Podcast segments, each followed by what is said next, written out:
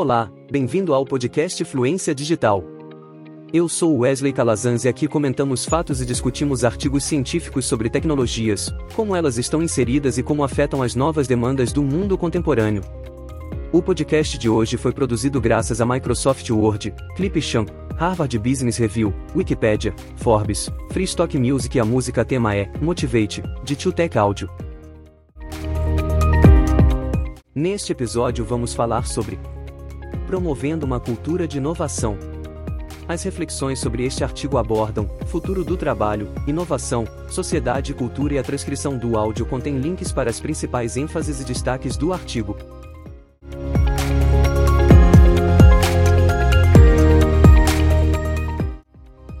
A inovação tem sido um tema contemporâneo muito importante. Empresas de todo o mundo a incluem em suas estratégias e campanhas de marketing e vendas. Todos lançam iniciativas de inovação na tentativa de atrair mais negócios. Mas, gerenciar essas iniciativas de inovação é difícil, muito mais do que parece à primeira vista. Em um artigo da Harvard Business Review, intitulado The Hard Truth About Innovative Cultures ou A Dura Verdade sobre Culturas Inovadoras, do professor Gary Pisano, ele diz: Uma cultura propícia à inovação não é boa apenas para os resultados de uma empresa. É também algo que líderes e funcionários valorizam em suas organizações. Quase todo mundo concorda que essa cultura envolve cinco comportamentos principais: 1. Um, tolerância ao fracasso. 2. Vontade de experimentar. 3. Segurança psicológica. 4. Colaboração e 5. Não hierarquia. Mas, apesar do fato de que culturas inovadoras são desejáveis e que a maioria dos líderes afirma entender o que elas implicam, elas são difíceis de se criar e sustentar. Isso é muito intrigante. Como práticas aparentemente tão universalmente aceitas, podem ser tão difíceis de se implementar? O professor Pisano responde que a principal razão dessa dificuldade é que esses comportamentos muito apreciados são apenas um lado da moeda, que devem ser balanceados com alguns comportamentos mais complexos. As pessoas gostam de resolver problemas que parecem impossíveis para todos os outros e criar algo qualitativamente diferente de tudo o que já apareceu antes. Mas elas raramente terão desempenho nos níveis necessários para fazer isso. A verdadeira inovação não é, de fato, tão simples. Para alcançar algo verdadeiramente inovador é necessário sentir o estresse que surge quando se sabe que o que está fazendo é absolutamente crucial. No final, a necessidade é a verdadeira mãe da inovação. Culturas inovadoras são paradoxais. A menos que as tensões criadas por esse paradoxo sejam cuidadosamente gerenciadas, as tentativas de criar uma cultura inovadora fracassarão. Cada um dos cinco comportamentos de inovação deve ser balanceado com outros comportamentos mais difíceis, necessário para que tudo funcione.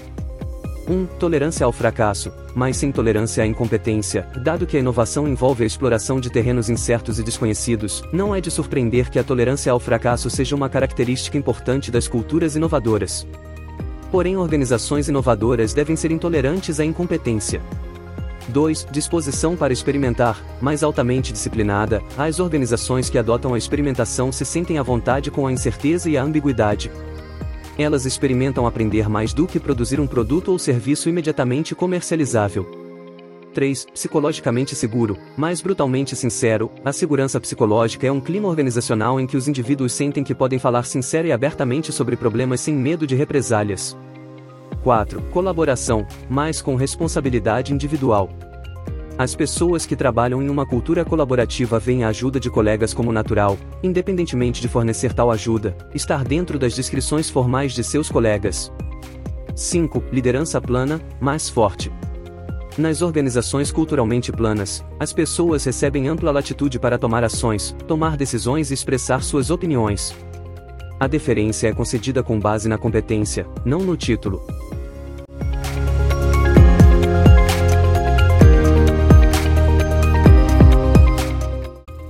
Vamos falar um pouco mais sobre os dois primeiros comportamentos com base em experiências pessoais. Tolerância à falha, mas sem tolerância à incompetência. Por vezes fico perplexo com aqueles que dizem que comemorar o fracasso é um aspecto essencial de uma cultura de inovação. Parece que estamos dizendo que uma cultura de pesquisa deve comemorar o fracasso de seus experimentos e projetos. Pisano deixa muito claro que Explorar ideias arriscadas que acabam por falhar é bom, mas habilidades técnicas medíocres, pensamento desleixado, maus hábitos de trabalho e gerenciamento deficiente não são. Trazer ao mercado um novo produto ou modelo de negócios, especialmente um baseado em uma inovação disruptiva, é realmente uma experiência de aprendizado.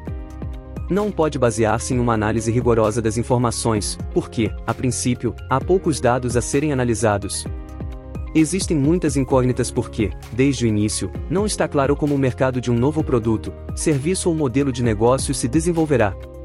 Gerenciar os estágios iniciais de uma inovação disruptiva requer experimentação bem planejada para aprender o máximo possível, seguido de aprimoramento contínuo até que fique claro qual deve ser a estratégia correta, incluindo o fato de que aparentemente boas ideias, em princípio, nem sempre deem certo na prática. As empresas devem alcançar um delicado equilíbrio entre gerenciar cuidadosamente suas operações e abraçar as inovações que as impulsionarão para o futuro. A excelência operacional implica na melhoria dos produtos e serviços existentes da empresa, com uma série de inovações incrementais que adicionam novos recursos, reduzem custos e melhoram a qualidade. Isso significa nutrir funcionários, parceiros de negócios e clientes, para que todos fiquem felizes em se associar à empresa e exige um forte foco no atendimento às expectativas de receita e lucros de seus investidores. Mas, como Pisano argumenta, a tolerância ao fracasso exige ter pessoas extremamente competentes. As tentativas de criar modelos tecnológicos ou de negócios estão repletas de incertezas. Você muitas vezes não sabe o que não sabe e precisa aprender à medida que avança. Falhas nessas circunstâncias fornecem lições valiosas sobre os caminhos a seguir, mas o fracasso também pode resultar de projetos mal pensados, análises falhas, falta de transparência e má administração. Um dos motivos de ser tão difícil de encontrar o equilíbrio é que as causas do fracasso nem sempre são claras. O design de um produto acabou sendo defeituoso devido ao mau julgamento de um engenheiro ou porque encontrou um problema que até o engenheiro mais talentoso teria perdido?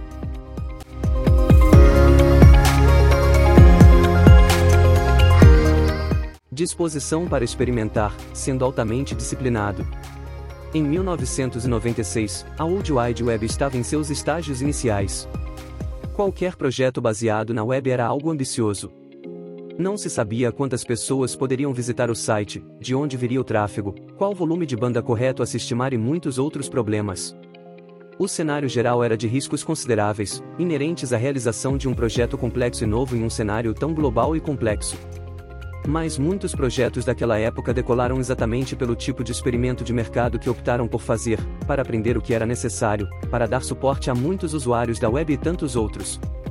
Quem vivenciou projetos nos primórdios da web, certamente acompanhou muitas pessoas técnicas envolvidas em projetos, monitoramento praticamente o tempo todo e pessoas prontas para intervir se algo desse errado.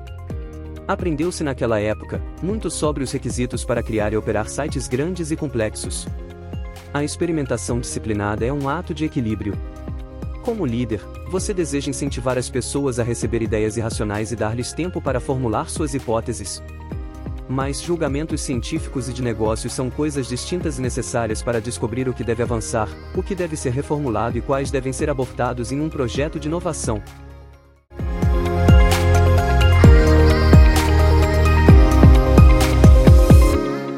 Concluindo, podemos dizer que, quem realmente quiser inovar, precisará encarar a dura realidade de não basta apenas ter a melhor ideia do mundo.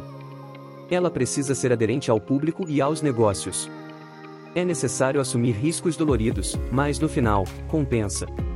É melhor errar tentando do que passar a vida pensando se aquela ideia realmente daria certo. Seja rápido nos erros para aprender mais rápido ainda.